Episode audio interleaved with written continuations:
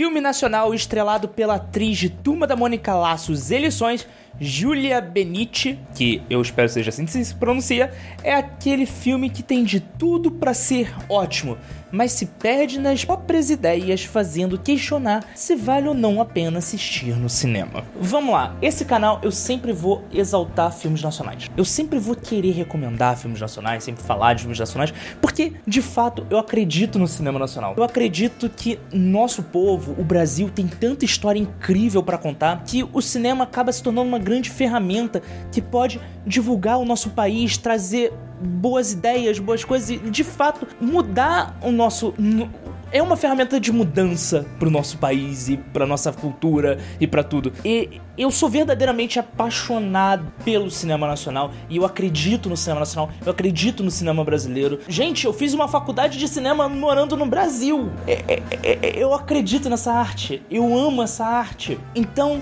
quando eu sou chamado e convidado para assistir um filme nacional, eu vou, eu gosto de ir, eu gosto de prestigiar, prestigiar meus colegas de profissão, meus colegas de formação. Mas tem um ditado que diz que quando você tenta abraçar o mundo, você não abraça nada. E esse filme é isso. E para começar, a gente tem que entender uma coisa. Da onde raios a gente normalizou que filme nacional precisa ter um narrador falando tudo que está aparecendo na nossa tela e tirando a capacidade do espectador de pensar sobre a história. O cinema nacional, ele ele virou um negócio tão mastigado, ele tá se tornando um negócio tão mastigado que Hollywood com a sua indústria de fast food tá achando menos chato, sabe? Tá chato esse tipo de coisa. Essa ideia de voice-over, narrador nos filmes é tão exagerada em alguns momentos que, no caso desse filme, você diminui a capacidade não só do espectador entender a história, como você diminui a interpretação artística dos atores. Você diminui a intenção fotográfica você tira o peso daquilo. A história do filme é o dilema de uma garota cadeirante que saiu de uma cidade interior e foi para a cidade grande e que agora ela tem que viver num novo mundo, num novo contexto, numa nova história, numa nova sociedade com novos costumes e tendo de se adaptar e vendo as suas dificuldades como forma de superação. O filme só e você acompanha ela nessa jornada. Só que o filme já começa com uma narração falando: "Eu sou no cadeira de rodas, mas é como se eu não tivesse". E de fato é, porque o filme inteiro isso só se torna um empecilho para ela no início do filme, depois da terceira quarta cena, ah, ok, beleza, é, é isso, eu ando, eu tenho cadeira de rodas, mas é como se eu não tivesse. E aí o filme começa a abordar outros temas, como ecologia, maus tratos aos animais, dilemas do capitalismo, relações sociais dentro de escolas e instituições e tudo isso são pautas importantes, tudo isso são coisas importantes, mas a forma que o filme tenta abordar todos esses temas acaba do estamos fazendo uma história por aqui. Não, não, vamos parar para fazer um discurso sobre como é importante ter boas relações com os amiguinhos da escola. Ah, vamos continuar a história aqui. Opa, nós precisamos falar sobre ecologia agora. Hahaha, ecologia é importante. Aí vamos continuando. Gente, ninguém tá discutindo que isso é importante. É bom que o filme aborde esses temas. Mas quando você aborda tantos temas assim seguidos, você não dá peso nenhum deles. Quando eles, fa eles falam do negócio de ecologia, aí vão para os dos animais. Quando volta na ecologia, você. Já entendi, ecologia é importante. E a história, e o enredo, e o desenvolvimento de personagem. Pra onde vai? E aí vem aquele lance que é os vilões do filme, que parecem que são misturas de vilões consagrados de novelas brasileiras com vilões clichês de filmes B dos Estados Unidos. Caraca, cadê a originalidade? Você misturar personagens, pô, legal, você pode ter muita coisa. O filme tem tantos dilemas, tem tantas coisas que ele poderia abordar, tantas formas de abordar, que ele, na tentativa de jogar no seguro, ele acaba se tornando um grande panfleto publicitário de muitas coisas sem dizer porcaria nenhuma. E aí, quando você chega no auge das resoluções, quando você chega no ápice dos conflitos, em vez do filme concluir a história, ele vai e insere novos temas que não vão ser abordados porque o filme vai acabar. E aí, para correr com essa história, volta a narração pra. E, e é isso.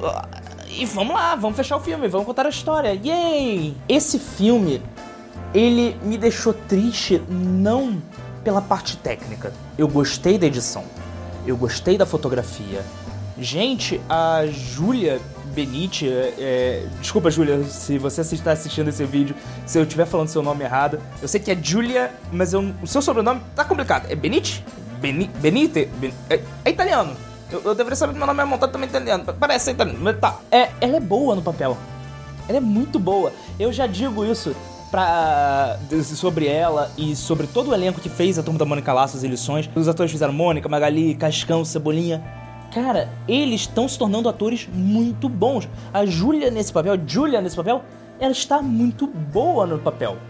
Ela encaixa, ela é carismática, ela é sorridente, ela é uma boa atriz, ela consegue entregar com o roteiro que deram para ela.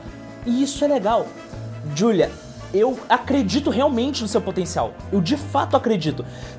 Hoje eu acho que você é uma das atrizes mirins dessa geração e se você continuar nesse caminho, você vai se, com muita força, muita dedicação, você vai se tornar um grande expoente do cinema nacional e da dramaturgia nacional. Você é boa, tá?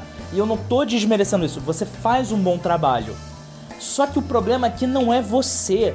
O problema aqui é todo o conjunto que o filme se aborda. O filme, ele não sabe o que ele quer entregar, ele não sabe a história que ele quer contar. Falta. É, talvez esse filme tenha sido escrito para ser uma série e ao longo nós víamos, iríamos ver cada episódio abordando um tema.